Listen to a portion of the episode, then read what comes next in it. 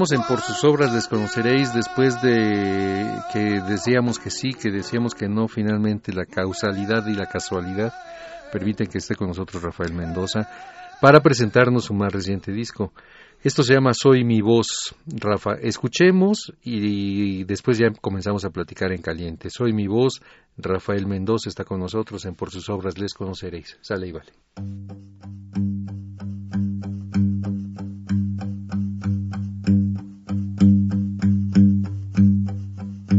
Soy mi voz, cuerpo y alma. Soy mi voz, cuerpo y alma. Soy canción, soy palabra. Cantando soy, soy un torrente de sonido. Sueno si soy, soy un suspiro, soy gemidos.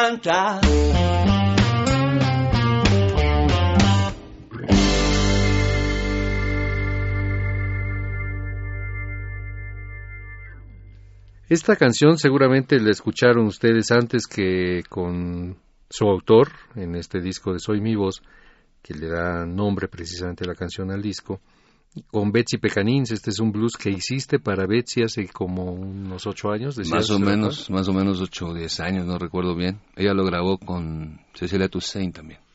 Ah, y, La, la grababan juntas. y ahora que sale este en tu más reciente disco, ¿cuántos discos tienes ya en tu haber? Ah, Este, si Desde no me equivoco, es desde de- aquella reunión con la que te conocí, Con Macondo. Mendoza ¿no? Macondo. Mendoza y Macondo. Ese es el primero, luego hay tres. Este sería el quinto. Este es el El quinto. quinto solo, ¿no? Ujú. Está el que hicimos, aparte el que hice con Marcial y con David, que se llama En Vivo desde Los Ángeles. Ujú. Pero solo este es el quinto. Soy mi voz, acaba de salir. Se consigue en tus tocadas, En mis presentaciones y en algunos de los lugares donde canto aquí en el DF. Que es como. Por cuál. ejemplo, el Breve Espacio en La Condesa, el Café Corazón en San Ángel y el Ojalá en Hidalgo a una calle de División del Norte, hacia Coyoacán. ¿Cuál es el Café Corazón? El Café Corazón está al 20 pasos de la plaza del Jardín San Jacinto, en San Ángel, Ah, en la por- calle de Frontera número Ya. 4. Ahí grabé un disco en vivo hace algunos años que se llama Esta Locura. Y pues son aliados, son se van haciendo colegas los dueños de esos lugares, ¿no? Más bien aliados se van haciendo. Y de repente favorecen la, la producción de cosas como esta, en el caso del Breve Espacio, o la presentación en el caso de Café Corazón, que me puso el audio y lo operaron y todo. Tú este disco ya lo presentaste, el de Soy mi voz, en el Museo de Culturas Populares. Exacto. Es un disco que sacas de manera independiente. Exacto. Platícanos el proceso para este disco. Fíjate que es muy interesante desde el origen porque sin tener una idea clara de hacer un disco, Edgar, Ocina- Edgar compositor también, me invitó a hacerlo y me propuso todas las opciones posibles para llevarlo a cabo. Una de ellas fue, primero, ponerme a, su disposición eh, su propio estudio, su capacidad como productor, que por cierto es muy buena, él dirigió todo el disco. Él eh, armó la banda que, que, eh, grabó en este disco. Y uno de los mecanismos de financiamiento que se le ocurrieron fue reunir a varios colegas compositores, entre ellos eh, éramos alrededor de ocho o nueve, algunos muy jóvenes, eh, y todos cantando juntos en el cuatro conciertos hicimos, cuyo producto en dinero, digamos, lo que generamos en esos conciertos fue para hacer mi disco.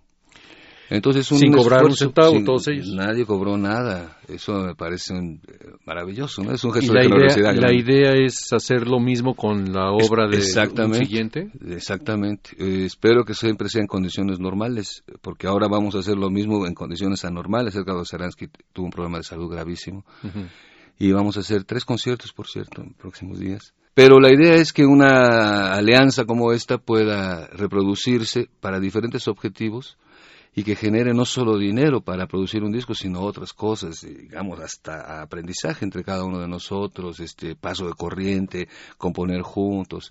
El origen, digamos, de este disco es esta colectividad, eh, digamos, de alguna manera efímera, muy precisa, pero muy efectiva y además muy gozosa, ¿no? Y después ya nos fuimos al estudio con esta banda que fue eh, armando Edgar Oceransky en torno a mi música, en torno a lo que nosotros conversábamos que podía y que queríamos que sonara, ¿no? Que en la banda lo que oíamos, por ejemplo, destacando ahí la guitarra de Paco de Rosas. Paco Rosas. Exactamente. Eddie Vega, un Eddie. muy buen muy buen baterista. Exactamente. tocando ahí en Está Mario. Santos en los teclados y mi guitarra también. Esta fue la primera rola, la de Soy mi voz. Y composiciones todas que has reunido no son recientes, según veo, esta de de hace ocho años. Sí. Pero después, ¿qué es, qué, qué- qué es la que sigue? ¿Cuál es la...? Mira, la que sigue se llama Mírame Bien. Es un swing. Digamos que aquí me acerqué a géneros que he tocado con cierta frecuencia en mis discos, pero con una, con una banda como esta se puede uno acercar de manera más eh, explícita. Eh, es un swing que se llama Mírame Bien, una canción, digamos que amorosa. eh, y también, está, ah, olvidamos mencionar el bajo, es Pancho Ruiz, el bajo. Sí, iba a decir ahora, anterior. ahora mismo también, en el contrabajo está Aaron Cruz, Y en el contrabajo, en esta pieza que viene, está Aaron Cruz. Mario Santos, que estaba en el órgano, muy bien, Eddie Vega, Sibila de Villa tocando el sax alto, Hace el sax en uno de los temas. eh, Rocino Serrano, que es un muy muy buen arreglista, que destacó mucho con sus arreglos, independientemente para su labor personal, un- con, con Betsy Pecanín. sí, ¿no? cómo no. Eh, se hace presente con un arreglo de chelos, uno de metales, la maestra Bojena Zvinskaya, digamos, que es la encargada de los chelos. Isidro Martínez está a cargo de la trompeta, Juan Ramos en el sax alto, Manuel Hernández en el trombón. Sí, la sección de metales que participa en una pieza que se llama Dame de Beber, arreglo del Capi, es una belleza. De Rocino Serrano. De Rocino Serrano, el Capi. Pues esto es Soy mi voz, Soy mi voz y vamos a seguir platicando. Sobre todo algo que me parece muy interesante, el dibujo te preguntaba de quién es en la portada. Israel Miranda, diseñador, poeta. eh, él hizo ya tres discos conmigo, eh, uno que hicimos para unos panaderos de Morelia, unos grandes amigos artistas del, del pan el disco de La Bohemia que hicimos Marcial Alejandro Davidario y yo, también uh -huh. hizo la portada Israel.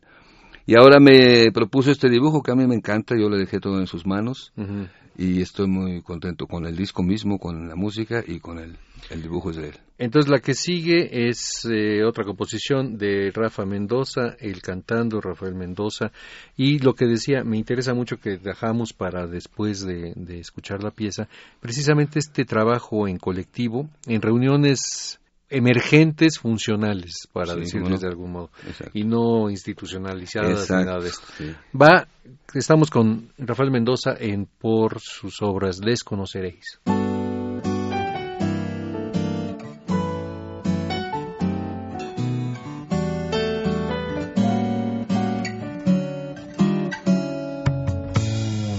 Mírame bien, no escondo nada, puedes saber lo que soy. Nada te digo, solo te pido que no te engañes, que nada pidas, sabes y sé que en el silencio puede escucharse la voz que dice todo de cierto modo y abre la puerta corazón. Si te hace falta una palabra, si no comprendes la intención, si la mirada no es tan clara, cierra los ojos, siente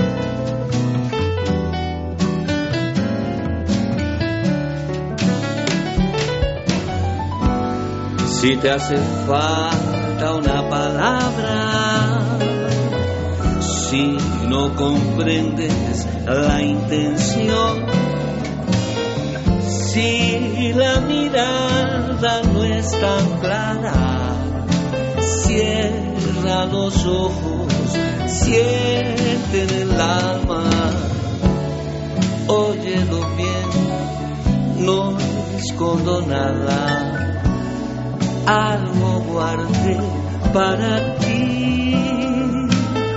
Tanto silencio dice en secreto, sencillamente sí.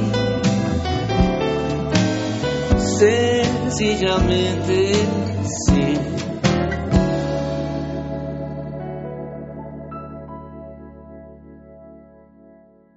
Un swingcito Rafael Mendoza.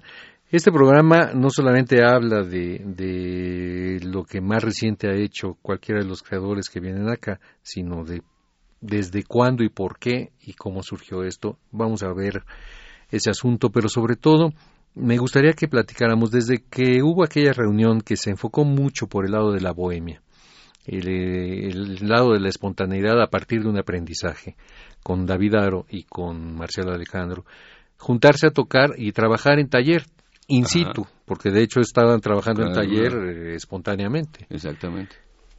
Hay esta idea tuya que ahora veo que sigue de trabajar en colectivo, pero trabajar en colectivo como aquellas huelgas espontáneas o manifestaciones que hubo durante el franquismo en España en que eran inatrapables porque eran como pequeñas guerrillas que de sí. pronto dejaban de, de existir y por eso no podían ser atrapadas por esclerosis múltiple, que muchas veces es lo que ha atrapado a, a cualquiera de los intentos que ha habido desde talleres y seminarios y aquellos, ¿cómo se llamaba? Aquel comité por la nueva canción. Comité la nueva canción, sí, claro. Que finalmente uno acaba viendo, bueno, yo sí estoy trabajando y aquel no, y aquel sí tiene conciertos y yo no, y empiezan todas estas broncas. Sí. Esta idea de Abramo Seransky contigo, de hacer esto, de juntar a compositores, Ed- Edgar. autores, perdón, de Edgar, perdón, se me fue el, el otro nombre, de Edgar Oceransky, también autor, cantante, y de juntar a quienes más, quienes más estuvieron para apoyarte, para sacar Mira, estuvieron eh, Rodrigo Rojas, eh, Leonel Soto, Alfonso Maya, Miguel Insunza, Edel Juárez, que se dedica a la poesía, Genaro Patraca, que hace lo mismo, eh, Charlene Arián, compositora puertorriqueña, me falta alguien, César Lascano, eh, el mismo Edgar Oceransky, David Aro y yo. Nos juntamos, hicimos, fíjate, hicimos cuatro conciertos para generar capital para hacer este disco y los conciertos se llamaron Igual para Todos. Una de mis canciones que se llama ¿Qué me pasa? Le que, hice- fue, que fue muy conocida y connotada en la versión del Negro Jera. Exactamente. Le hicimos un coro que decía igual para todos, con eso cerramos la función. Y en efecto, la idea era, bueno, después de esto, que es un- una reunión con, objetivo, con objetivos muy precisos, lo que se nos va ocurriendo, nos seguimos frecuentando, nos seguimos viendo, acabamos de estar juntos haciendo días en la presentación del disco de Rodrigo Rojas, Ujú. es que, primero, una conclusión de los tantos años que, llevamos, que llevo trabajando en esto es que la estructura organizativa esta formal eh, nos ofrece muy pocas posibilidades. Y la otra es que juntarse para hacer cosas muy precisas y muy específicas, además de ser eh, divertido, además de ser interesante, de ser emocionante, produce lo que quieres que produzca y se acabó. No hay más compromiso que ello. Pero ello genera vínculos y los vínculos generan después eh, coincidencias eh, continuamente y estaremos juntándonos para diferentes cosas. ¿no? Eso me parece muy sano y sobre todo muy productivo. ¿no? Y no hay lazos institucionales que No, te no, no. hagan, No hay, no hay estatutos ni consejo directivo, Dios nos libre. ni tampoco pretensiones de establecer normas estéticas o No, éticas. no, no, no, de ninguna manera. De hecho, la diversidad en- con respecto al- a la idea de la canción, cómo escribir, cómo cantar, cómo instrumentar, etcétera, en todos esos colegas que acabo de mencionar, es evidente. Cada quien hace cosas muy distintas. Hay gente en Puebla, por ejemplo, en un programa de radio allá muy connotado acerca de los compositores, que es- estaban sorprendidos de- porque nos juntábamos tantos y tan diversos, cosa que nos parece lo más normal, siempre lo hacemos, lo que pasa es que a veces no tiene consecuencias públicas como este Ujú, disco. ¿no? Desde aquella reunión que tuviste hace qué, 20 años, 30 años, ¿cuántos años de, de- con Macondo? Eso es de Nos vimos con Chacha, ¿no? Con Sí, una vez sí, en casa sí. de Armando Chacha, desde el 85. Es por ahí.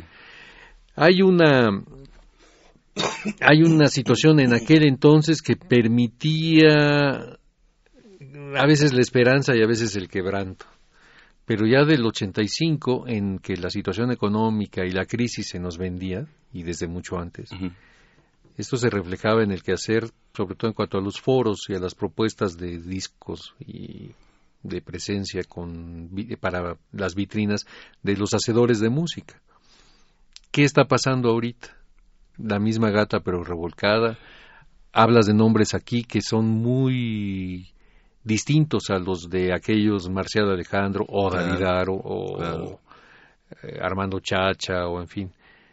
¿Qué está ah, Armando Rosas quizás? Sí, sí, sí. ¿Qué más? ¿Qué, qué, cuál es la salud? ¿Cuál es la temperatura de todo este personal? Yo creo que hay varios colegas de mi generación que ¿Tú están cuándo naciste? en el 60. Yo voy a hacer 50 años ahora en el próximo mes. Eh, de mi generación hay varios colegas que están como intermitentes, con, una- con una especie de intermitencia. Por ejemplo, Armando Chacha. Eh, por ejemplo, Carlos Arellano de alguna manera. Eh, Armando Rosas está muy clavado en la academia, dando clases, parece que de una manera muy buena en, en la Universidad de la Ciudad de México. Sigue tocando y componiendo, pero está haciendo música para cine, digamos. No es tan constante verlo cantar como Armando Rosas. Lo mismo pasa con Carlos, lo mismo pasa con Armando Chacha, por ejemplo. Y esta camada de compositores más jóvenes que nosotros, que hemos tenido cerca desde hace años, eh, hemos estado cerca, ya hemos hecho proyectos juntos, este, este disco que te contaba que se llama El Giro de la Artesa, y compusimos 11 canciones, una cada uno pues, para eh, la, panadería, la panadería el, el Horno de los Ortiz, que son realmente unos artistas, ¿no? y grabamos ese disco. Ahí coincidimos desde Marcial Alejandro, que era, digamos, el, el mayor de edad en, ese, en este disco, hasta eh, David Aguilar, que era el menor. Entonces estaba David Aguilar, Leonel Soto, este, Treguart, Jorge Treguarta, Carlos Arellano, estuve yo, en fin. Es un disco muy, muy rico, a mí me gusta, que no circuló comercialmente porque los, era un disco conmemorativo y lo distribuyeron los, Hugo Ortiz y, Judith, su mujer, que son los panaderos allá de Morelia. Entonces, hemos estado cerca con esos compositores, nos hemos pasado corriente de alguna manera, y, ellos son compositores muy activos, es decir, quizá por su juventud, están tocando todo el tiempo, en todo cuanto lugar se puede, eh, a lo largo del país y aún fuera del país, ¿no? Entonces, nos podemos juntar para ciertas cosas con unos, para ciertas con otros, es decir, cuando estamos disponibles, ¿no? Las cosas han cambiado, sin duda. Eh, hacer un disco hoy es mucho más fácil que hace 20 años, en términos técnicos. Eh, distribuirlo es igualmente difícil o quizá peor, ¿no? no sé. El asunto es que no paramos y siempre vamos encontrando caminos vericuetos o inventando rutas propias, personales o eh, de, de, grupo, colectivas, que permiten que eso circule, que se mueva, que, que eh, las canciones se vayan escuchando y se vayan cantando, cada vez nos cantan más, ¿no? Otros, otros compositores y otros trovadores que andan por ahí en, en los estados, en las ciudades de los diferentes. Y de las cantantes, las famosas divas, pues digo, ya no hay muchas, pero y tampoco tienen muchas oportunidades. Creo, sí, pero, yo creo que tienen menos oportunidades que antes pero siguen activas y, siguen cantándonos. O sea, me canta Betsy, me canta Eugenia, me canta Georgina Meneses, que es eh, otra generación, eh, pero van, van acomodándose, ¿no? Van encontrando su espacio, Susana Harp. Entonces vamos, eh, digamos, hay un recambio, siento que se está acabando una época sin duda, pero ahí la gracia será ver cómo se pasa uno de una a la otra, cómo establece vínculos con los demás y cómo a través de la música puede seguir uno diciendo eh, cosas con vigencia y con convicción, con convincentes, ¿no? Estamos con Rafael Mendoza y estamos presentando su más reciente disco, Soy mi voz. La que sigue se llama Secreto. Secreto.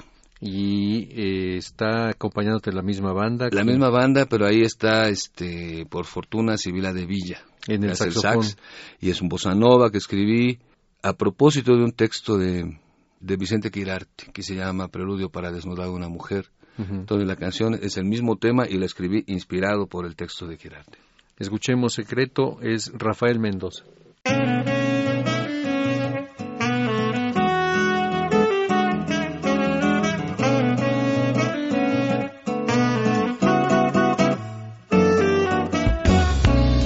Vengo a robarte tu secreto. Sé dónde sueles esconderlo.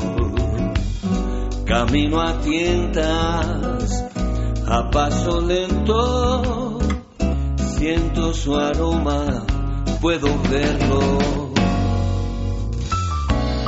Como eres flor, habrá cuidado. Como eres fuego, precaución.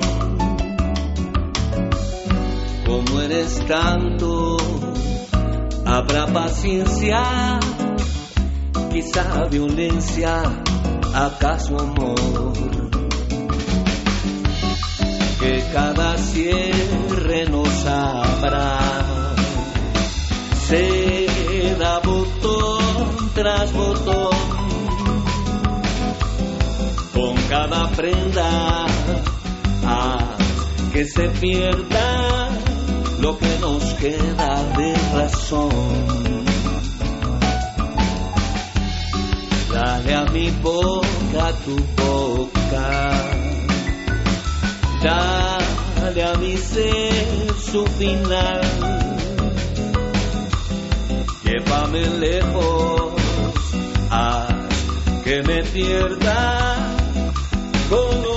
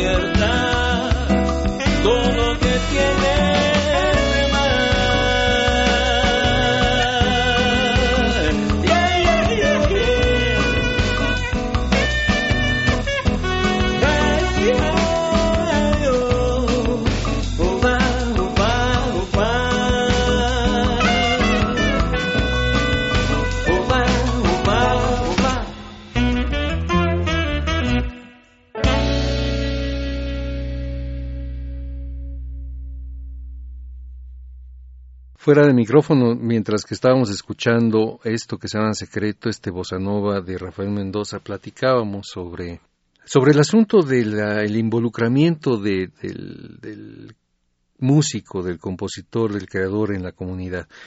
Decías antes de que escucháramos la pieza eh, distintas perspectivas que podemos tener, pero finalmente eh, se platica en las canciones pues del entorno social en el que estás metido, que cada vez se ve más deteriorado.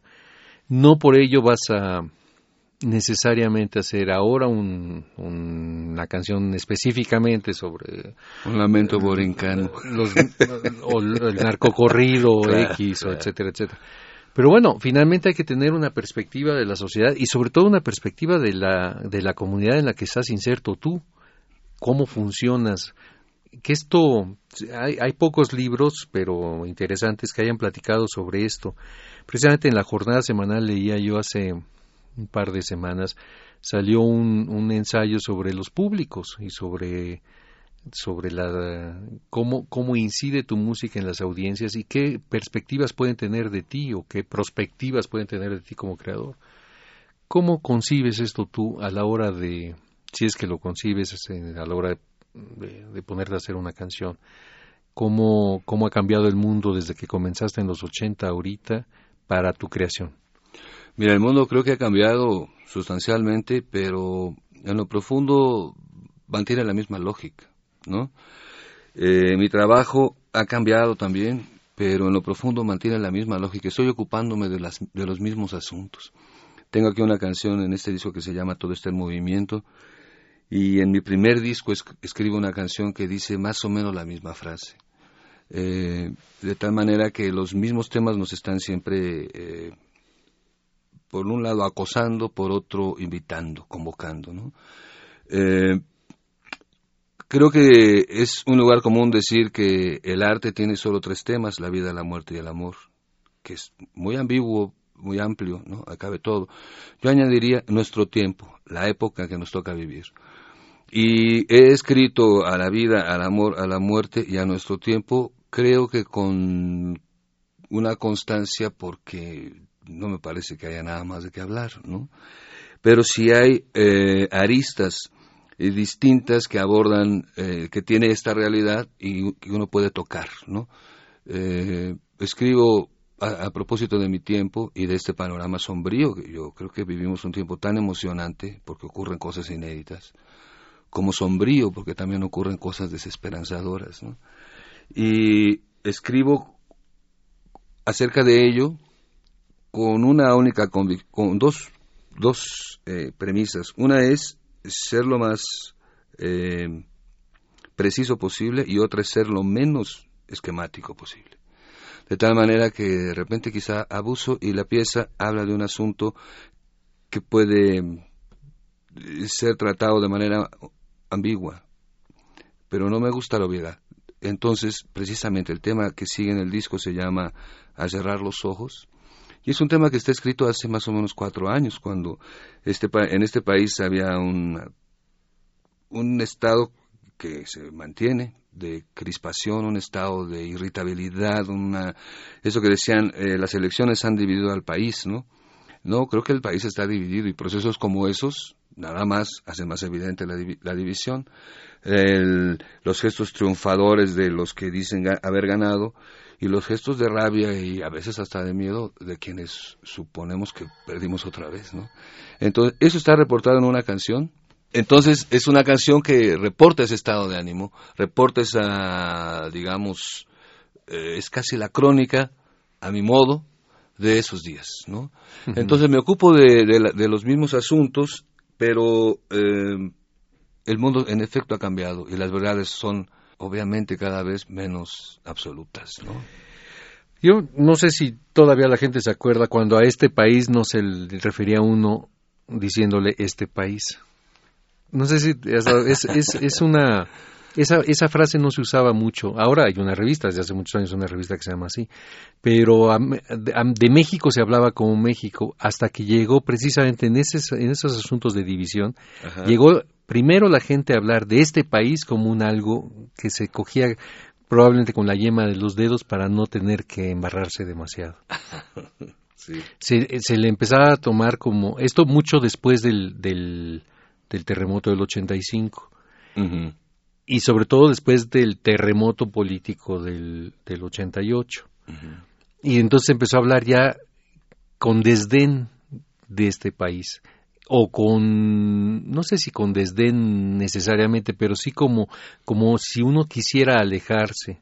Antes este país era un país eh, que uno había, había un poema de Arturo Trejo que decía dónde está la embajada de México en el mundo donde uno pudiera mexicano asilarse, porque México tenía una tradición de asilo, que entre otras muchas cosas ha deterioradose demasiado.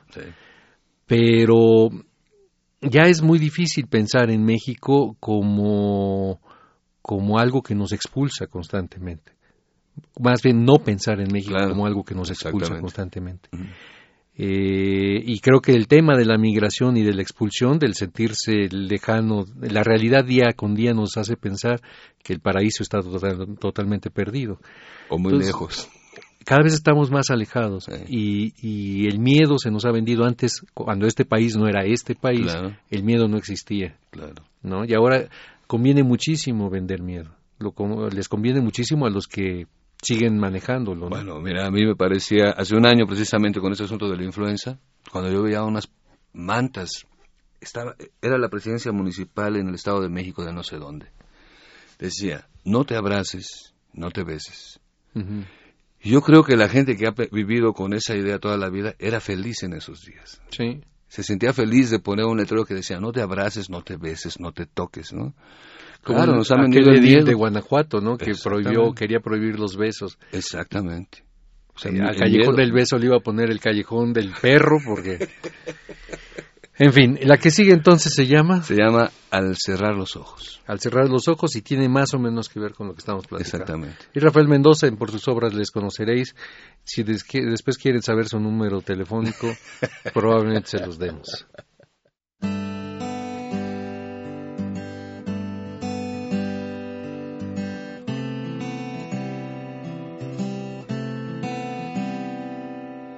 Vi ponerse el sol al mediodía.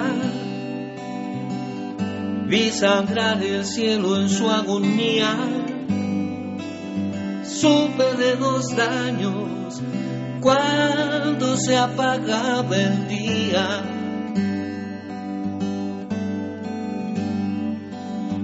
Escuché el graznido de los cuervos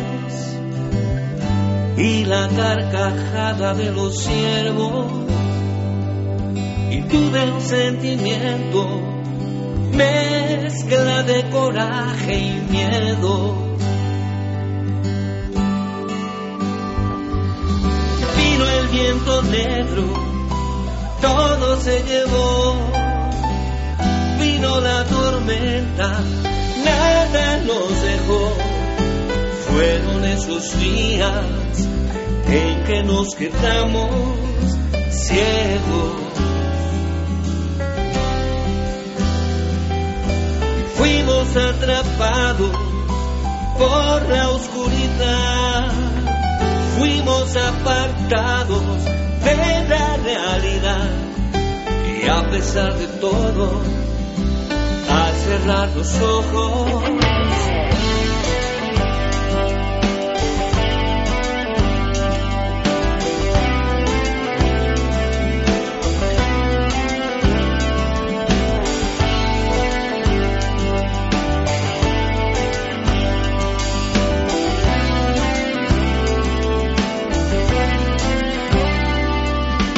Escuché el graznido de los cuervos y la carcajada de los ciervos. Y tuve un sentimiento mezcla de coraje y miedo.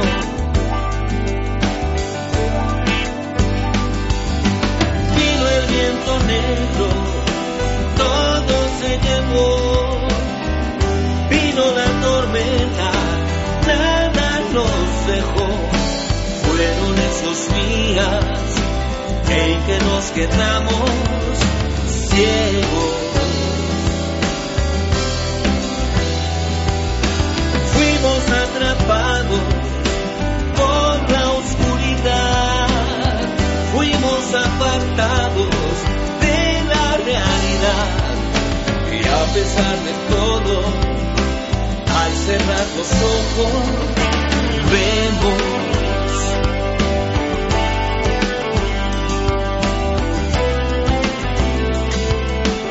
Al cerrar los ojos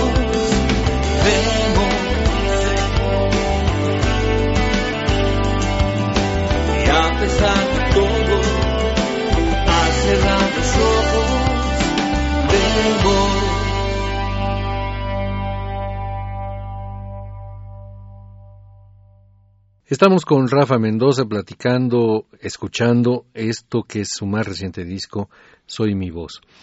Si uno, fuera de las bromas del, del, del, celular, si uno tiene ganas de comprarte el disco y no puede ir a un concierto tuyo o de saber cómo le hace para contratarte, ¿cómo se pone uno en contacto contigo, Rafa? Pues mira, tengo la, ahora estos recursos del, de la red, de la internet. Uh -huh. eh, yo les sugiero que escriban a mi correo, que es RAF Mendoza, RAF Mendoza, arroba hotmail.com, o que se comuniquen a través de MySpace, que es myspace.com diagonal Rafa Mendoza.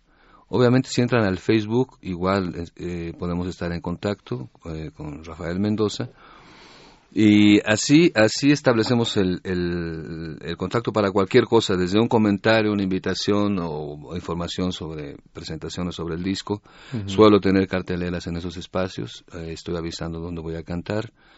Y, eh, y reitero, los discos, ahorita este, este tiraje de discos es nuevecito.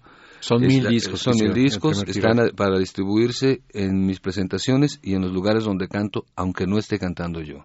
¿No? Uh -huh en el breve espacio de la Condesa hay discos míos. El breve eh, espacio está, está en, en, Álvaro Obregón, Álvaro Obregón, ah. 275, entre Salamanca y Valladolid. Uh -huh. El Café Corazón, que está en frontera número 5, en San Ángel. Y el eh, bar Ojalá, que está en la avenida Hidalgo a una calle de División del Norte, hacia Coyoacán. Lugares de compositores, de trovadores. ¿Se puede vivir de tocar? Pues mira, lo he hecho. Eh, ahora comparto la, la, tarea de escribir, de cantar, con la, la, de coordinar talleres precisamente de composición de canciones, clase particular en casa. Pero sí, he vivido de esto. Eh, hasta ahorita, especialmente de cantar. Y de repente estoy también, me está ayudando la propia obra que se va, que la interpretan otros amigos, cantores, cantoras. Si hay regalías. Cantan, sí, empieza a ver cada vez un poco más también porque también cada vez me van cantando más más colegas, ¿no? Más más amigos. Aquí en México, fuera de México, te ha cantado alguien, te ha grabado alguien. Está un disco por salir, que ya estoy un poco desesperado porque ha demorado mucho, que en donde hicimos eh, Javier Gurruchaga graba una canción mía que se llama ¿Quién parar esta locura? y escribimos tres canciones juntos. Entonces, bueno, esa es la, la primera cosa que he visto fuera hay grabaciones mías afuera. ¿No es una donde está el Metro Valderas también de Rodrigo eh, González? No estoy seguro. Porque hizo un disco aquí en México, en donde graba, por ejemplo, Alejandra Guzmán, mm. alguno de los Molotov, graba con él. Y cuando estaba lanzando ese disco, hizo el otro, en donde eh, participo yo, participa Jaime López, como coautores, y no recuerdo como coautores con como coautores con Javier Goruchaga, ¿no? Entonces, bueno, estoy esperando yo que salga ese disco, que es bueno, por cierto, hay buenas cosas, no solo las que escribí yo con él, sino las... ¿Quién parará esta locura estaba en otro de tus discos? ¿Quién parará esta locura? Es un disco que se llama, está en un disco que se llama Esta locura, que es el disco que grabé en vivo en el Café Corazón, de, el, lugar este donde, que está en San Ángel. ¿Qué ese todavía lo sacaste en pentagrama o en dónde Ese salió en pentagrama, sí. Y la idea de sacarlo ahora sí, es porque no funciona sacarlo ya en una disquera, aunque sea independiente, o cuál es la experiencia? Mira, la experiencia es que los discos son mucho más caros de lo necesario. Y eso tiene que ver con que participa una disquera y participa una tienda. Eh, yo hice este disco a través de, toda una infraestructura con la cual cuenta Edgar Oceransky, que es eh, pues el inventor de esta idea, ¿no? Un buen camarada, un gran amigo. Pero además él está estableciendo su propia su propio mecanismo, mecanismo de distribución de sus discos en primera instancia y de otros discos como este que él produce eh, en, segunda instancia. Eh, ¿Qué podemos conseguir con ello? Podemos poner los discos a, menor precio para el público. ¿Cuánto cuesta un disco tuyo? Mi disco nuevo, este que es el más reciente, está a 100 pesos al, al, público. Es mucho más barato que lo que podía darlo cualquiera disquera cualquier tienda, ¿no? Sí, además en una tienda te lo, como siempre la tienda tiene que ganar y ganan mucho más. Exactamente, entonces nadie quiere ganar poquito y entonces le va sumando y sucede que el disco te lo ponen a 150, 160 pesos, bueno, creo que es, un poco excesivo. Entonces decidimos ponerlo a la venta así ahorita, a 100 pesos y en el siguiente tiraje, cuando esté más establecida la distribuidora de Edgar Seransky, irá a tiendas y seguirá costando 100 pesos, ¿no? La idea es que nosotros podemos, sabemos que podemos reducir un poco expectativas de ganancia con la idea de que el disco el disco siga costando eso que es un precio justo y que a lo largo del tiempo uno va recuperando no se trata de recuperar enseguida todo ¿no?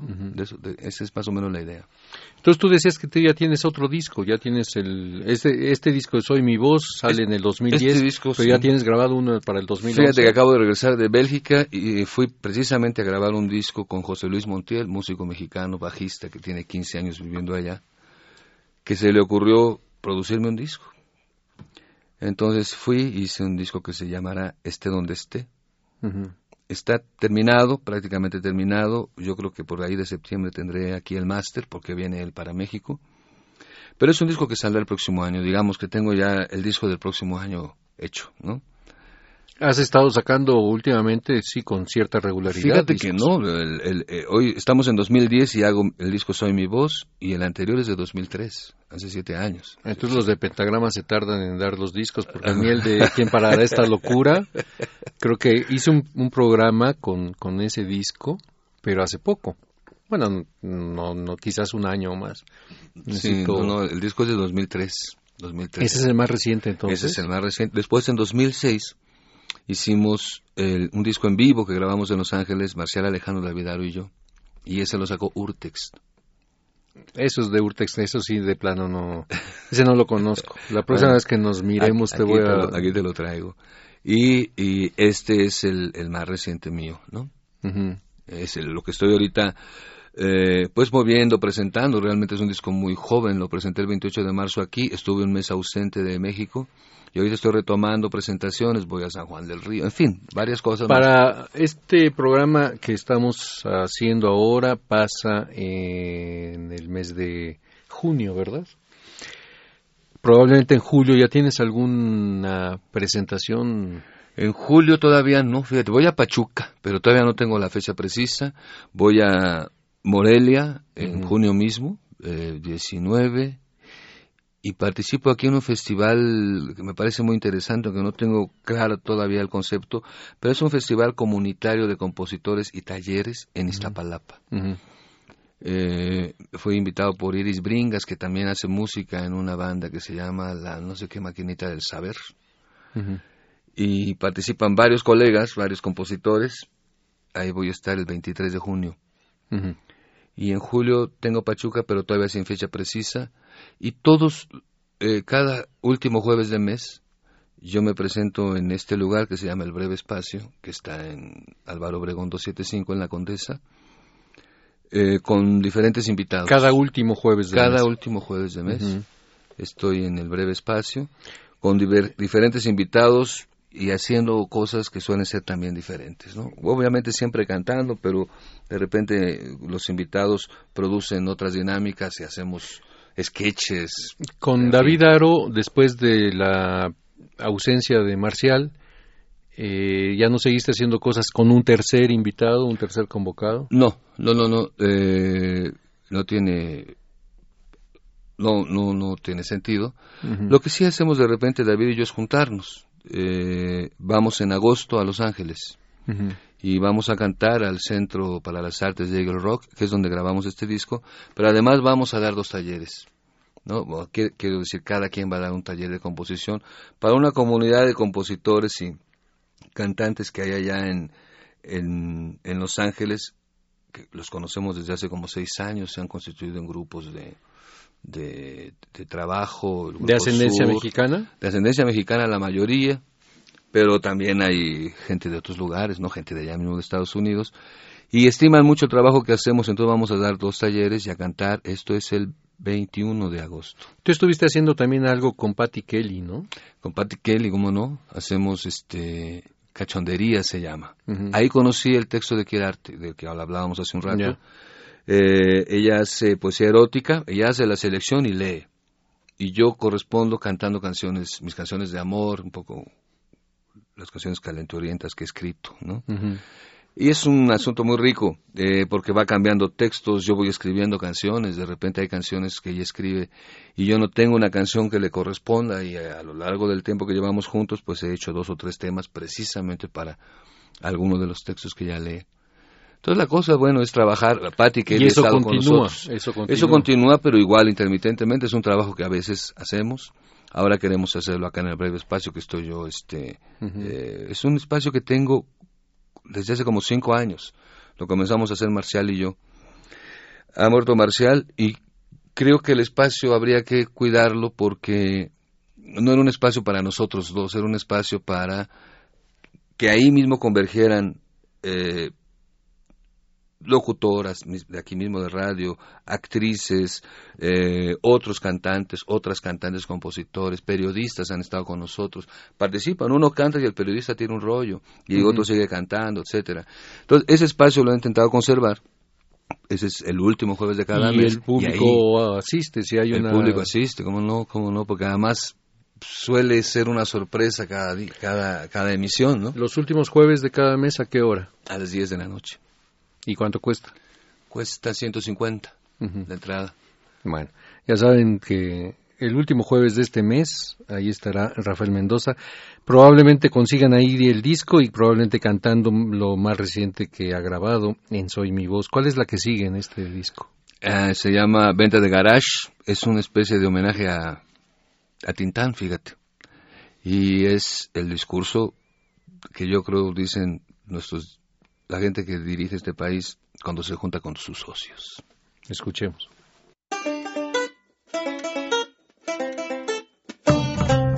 Mire bien lo que le vendo. Hay de todo en esta tierra. Tenga lista la cartera. Yo sé que juntos vamos a ganar. Son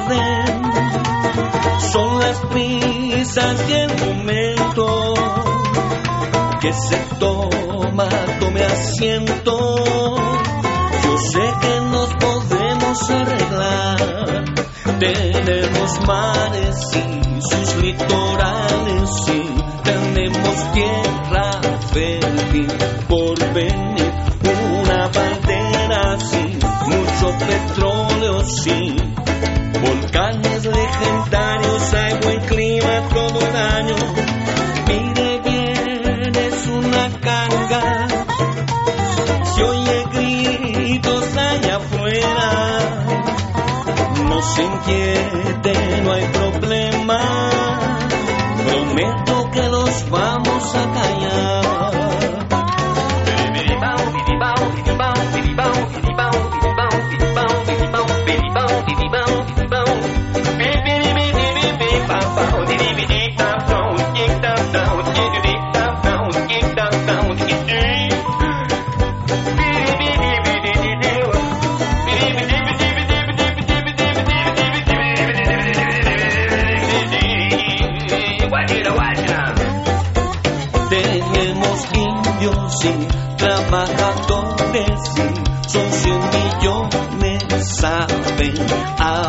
Aguantar. Aquí hay tesontes y también guanzontes y, y muchas otras cosas que no puedo pronunciar. Firme ya que el tiempo apremia. Ahí le dejo el tiradero. Vamos, salga usted primero. Yo siempre uso la puerta que hay detrás. Siempre uso la puerta que hay detrás. Yo siempre uso la puerta que hay detrás.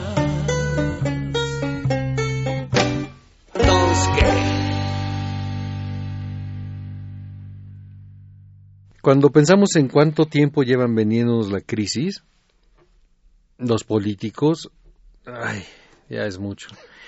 Y lo eh, platicábamos sobre el tema de este, de este, esta pieza, esta venta de garage. Hace muchos años, eh, el guasón del teclado, que era el primer nombre de Cricri como De artista, Gabilondo Soler. de Francisco Gabilondo, eh, hizo una canción no en, no, en ese tema, digamos, de la venta, cuando entonces vender el país era, era como hacernos de recursos para todo mundo. ¿no? Promocionar el turismo. Aparentemente. No, en que ahora lo sí, están vendiendo en pedazos. Totalmente, totalmente, ¿no? Sí, claro. Cuando llegas a algunas partes de Baja California y dices, mira, hablan español, puedo practicar español probablemente con alguien, ¿no? Sí, las playas de Rosarito, de Ensenada, ¿no? Ya no son de aquí. o a San Miguel de Allende, Oh, o a claro, Jijic, o- pero peor, o sea, antes, antes había, eran focos localizados, ahora no, ahora hay puntos. El otro día fuimos a, a tocar a Guatemala y alguien me preguntaba, ¿y cómo está México? Cada vez más centroamericano, cada vez más parecido en estas, en estas versiones de cotos donde no entran los mexicanos y que es parte de México, manejados por mexicanos, pero con mucho dinero. Cada vez son menos. No, con mexicanos más. que tienen la cabeza en otro lado, ¿no? ¿Quién sabe en qué país viven esos mexicanos que manejan? Y les da igual, Claro. les da exactamente igual. Claro. El dinero no tiene nacionalidad, ¿no? Exactamente. Y así es que esta venta de garage está perfectamente clara y esta es la, digamos, el eh, el evangelio según muchos, ¿no? Sí, yo sí lo creo, lamentablemente. Ah, y la gente reacciona entonces, dices, con esta... Sí, porque lo que decíamos hace un rato, ¿qué, ¿cómo decías eh, a, a, a, propósito de este libro? ¿Qué ocurre con el trabajo del músico en la sociedad o, o que produce? ¿Quién sociedad? es uno en la comunidad? Yo, yo ¿no? siempre digo que el trabajo de nosotros no sirve para nada, en, en, en, aparentemente. Pero creo que en, los, en el proceso de, de estar cantando, porque eso uno lo ve, quién sabe el, el, disco por sí mismo, ¿no? Pero cuando estás cantando, suele generarse un ambiente, eso, eso cuando eso ocurre es que eh, se agradece la noche o la tarde, la hora que uh -huh. haya sido la función. Suele generarse un ambiente, sin meterme en asuntos místicos, como de comunión. Y entonces está uno en el mismo canal con el otro. Y como estamos tan cerca, eh, la gente comenta y al final comenta acerca de los de, de lo que ha oído. A veces ni se, ni se espera al final sino que termina la canción y hacen algún comentario. Y esta canción que se llama Venta de Garage eh, recibe continuamente un comentario eh, acabo de estar en Bélgica allá tocaste tocaste toqué en, este en Bélgica y Venta de Garage es una de las canciones acerca de las cuales más me preguntaban y acerca de las cuales más coincidían. O sea, la gente decía, es, eso es cierto, yo así lo creo. Y gente de otros países latinoamericanos que anda por allá decía, lo mismo pasa en mi país. Es decir, es una realidad que la vivimos, eh, cómo la interpretamos, cómo la soportamos, cómo la, o, o cómo la denunciamos, bueno, eso es, uh -huh. depende de cada quien. Yo tengo la posibilidad de cantar y de hacer un disco y eso me permite ver, eh, tirar mi opinión y, y, y, que ésta se amplifique, ¿no? A, a, partir del disco que se va, a partir del micro a, a, frente al cual canto y a través de la gente que me está escuchando, ¿no? Pero sí, el, digamos, nuestro tiempo, la época que vivimos es un tema ineludible porque nos toca, nos afecta constantemente y nos importa porque no solo nos toca a nosotros, toca a la gente que queremos y a la gente aún que no conocemos que forma parte, que uh -huh. es este país, ¿no? Y nos despedimos de una vez Luis Luna en las cuestiones técnicas, Georgina Mesa en la asistencia de producción. Gracias Rafael Mendoza, esperamos hacer pronto otro disco, otro otro programa con tus discos aquí y por sus obras les conoceréis. Muchas gracias, Elaine. Escuchemos, escuchemos.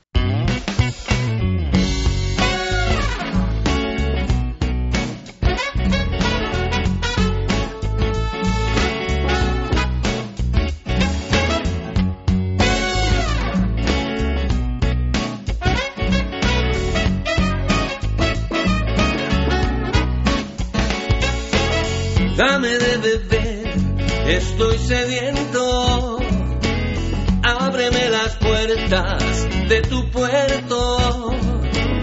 Mira cómo estoy, me doy entero. No hay una razón, no habrá cordura, ni una condición, ninguna duda. Mira cómo voy tomando altura eso que tú tienes, eso que deseo, ese laberinto, ese mundo entero, ese mar profundo, ese bosque llamas, esa flor que emana, me llama, me llama, dame de beber, que se derrama mis ganas.